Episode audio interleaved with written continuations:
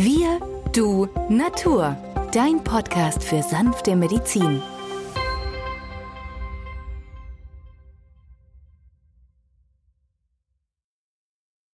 Hallo und herzlich willkommen zu Folge 82 von Wir, du, Natur, deinem Podcast für sanfte Medizin. In der heutigen Folge geht es um akute Entzündungen mit Schüsslersalzen. Mein Name ist Benjamin Hartlieb, ich bin Osteopath und Heilpraktiker und mit mir am Mikrofon ist wieder der Arzt, Biologe und Chemiker Peter Emrich. Hallo Peter.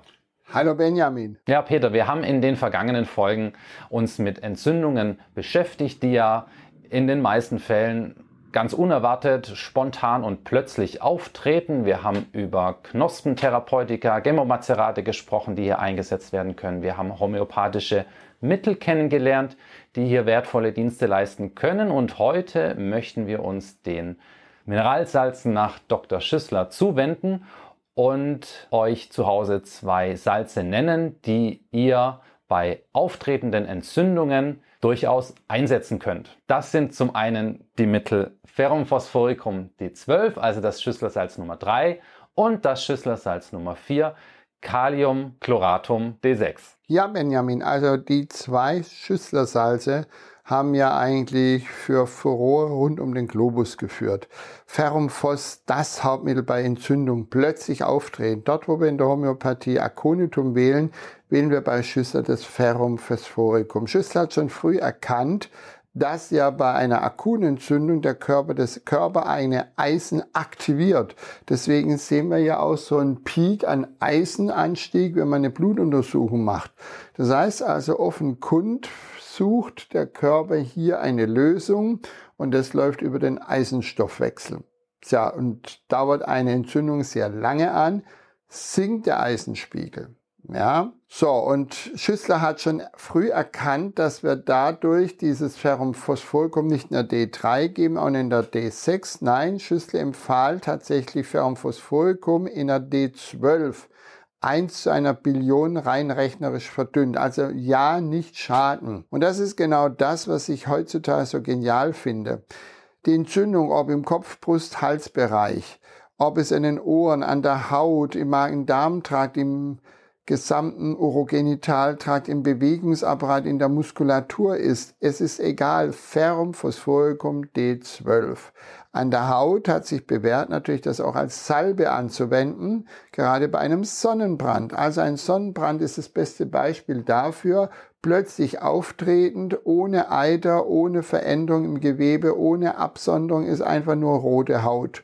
Und wenn man so eine akute Entzündung hat, dann kann man sicherlich auch Ferrum Phosphoricum Salbe als Gel anwenden. Es gibt ja verschiedene Hersteller. Und dann können wir zusätzlich innerlich alle fünf bis zehn Minuten eine Pastille oder fünf Globuli oder fünf Tropfen lutschen. Am besten auf der Zunge zergehen lassen, hilft hervorragend. Der Patient hat eine Veränderung der Gestalt, dass er sagt, es ist ihm warm, also er möchte Kühle. Kühle bessert. Und wenn dieser Zustand der Entzündung nun in einen Zustand übergeleitet wird, der eher sagt, nein, ich möchte jetzt Wärme, dann befindet sich der Körper in einem zweiten Entzündungszustand. Also der erste ist das, wo der Körper eine Kühle möchte. Die zweite Phase der Entzündung ist, dort möchte er Wärme. Und für diesen zweiten Entzündungszustand eignet sich hervorragend die Nummer 4 Calmchloratum D6. Von der Dosierung idealerweise gleich, akut gegeben alle Viertelstunde, fünf Globuli, eine Tablette oder fünf Tropfen. Wenn wir die Zunge einmal betrachten, und das haben die damals immer den Ärzten zeigen müssen, die Patienten, denn damals hatte man noch nicht so viel Labordiagnostik. Die Ärzte haben dann einen Zungenbelag festgestellt und der ist in der Tat im Arzneimittelbild von der Nummer 4 als weißer Zungenbelag beschrieben. Kaliumchloratum D6, weißer Zungenbelag. Bei der Nummer 3 finden wir keinen Zungenbelag. Die Zunge ist rot, ohne Belag. Daran sehen wir, dass das akute Geschehen noch nicht lange andauert. Bei der Nummer 4 im zweiten Entzündungsstadium ist es schon ein paar Stunden älter, vielleicht schon zwei, drei Tage. Ja, Und deswegen haben wir da den weißen Zungenbelag. Manchmal können auch reaktiv Lymphknoten am Hals tastbar sein oder im Nackenbereich, also nuchal.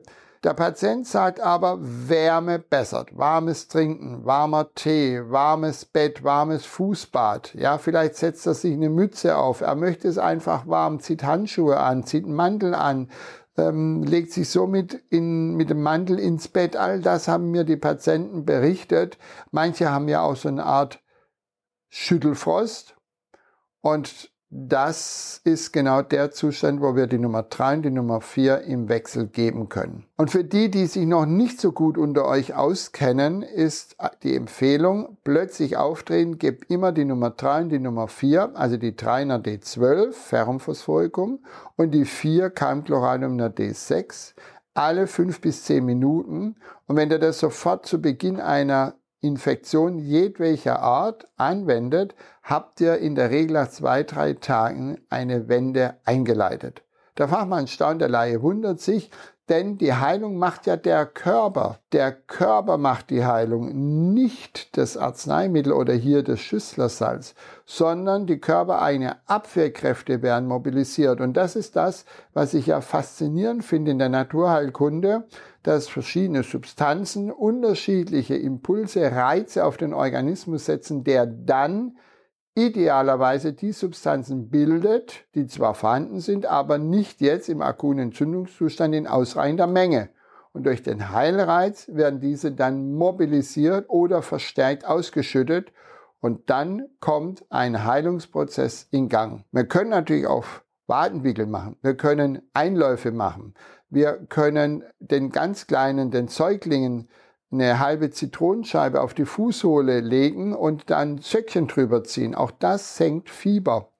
Und diese Regulation des Fiebersenkens, Fieber ist ja immer ein Zeichen, der Körper hat erkannt, dass in Eindringlinge meistens Viren, weniger Bakterien im Körper und die gilt es Schachmatt zu setzen. Und durch diese einfachen Maßnahmen, wie ich jetzt hier beschrieben habe, mit dem Schüssersal 3 und der 4, können wir, egal wo sich das Ganze, ob innen, ob außen, ob oben oder unten manifestiert hat, wunderbar agieren.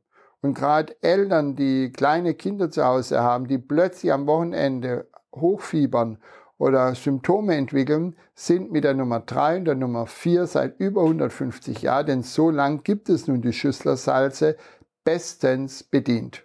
Wenn ihr euch entscheidet, bei einsetzender Infektion das Schüsslersalz Nummer 3, Ferrum phosphoricum D12, einzunehmen, dann könnt ihr auch daran denken, ein Erweiterungssalz, also ein Ergänzungssalz, die neuen Schüsslersalze, zusätzlich anzuwenden, denn die Nummer 3 wirkt ganz wunderbar in Kombination mit der Nummer 17, Manganum sulfuricum D6, denn Manganum sulfuricum verstärkt praktisch die Wirkung von Ferrum phosphoricum.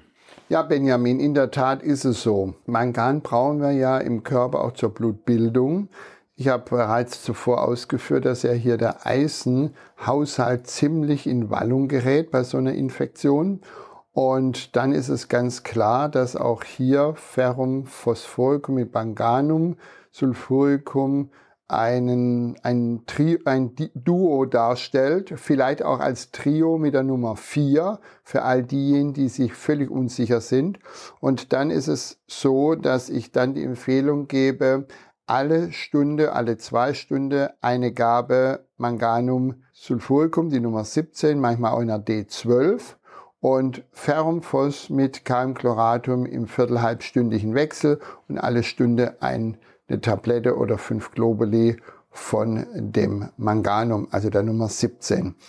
Der Körper zeigt, ob eine Wirkung eintritt und nach spätestens 12, maximal 24 Stunden sollte eine deutliche Besserung eintreten. Dann weiß ich, ich bin auf dem richtigen Weg. Der Körper braucht natürlich Zeit, bis alle Symptome verschwunden sind, aber es geht ihm besser oder der Körper fällt in den berühmten Heilschlaf. Auch das ist ein Zeichen, dass sich das Ganze harmonisiert. Also seid mutig und probiert diese Dinge im Alltag aus, baut eure eigene Hausapotheke zusammen, denn das ist immer die Frage, die wir in den Leserbriefen oder in den Zuhörerbriefen bekommen. Was kann ich denn selber zu Hause mir hertun, wenn es wirklich mal dann in eine akute Situation kommt, da kann ich gleich zugreifen und muss nicht erst in die Apotheke gehen. Wenn ihr Fragen habt, Wünsche oder Anregungen, dann könnt ihr uns jederzeit gerne eine E-Mail schreiben an wirdunatur@online.de, alles zusammengeschrieben, wirdunatur@online.de und wir werden gerne in einer der folgenden Sendungen darauf eingehen. Wie immer werden wir auch die Präparate aus der heutigen Folge unten in den Show Notes nennen, dass ihr sie leichter finden könnt. Damit danken wir euch fürs Zuhören, wünschen euch eine schöne Woche und bis zum nächsten Mal. Tschüss. Tschüss.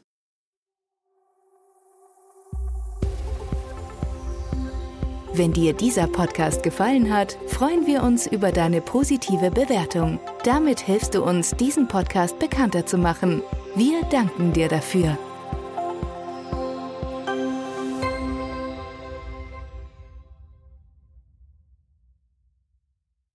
Der folgende Hinweis ist uns wichtig. Alle hier vorgestellten Informationen können nur einen allgemeinen Charakter haben. Sie ersetzen nicht die fachkundige Untersuchung und Behandlung durch deinen Arzt. Bitte wende dich bei anhaltenden Beschwerden an den Arzt deines Vertrauens. Nur auf diesem Wege kann die geeignete Therapie für dich gefunden werden.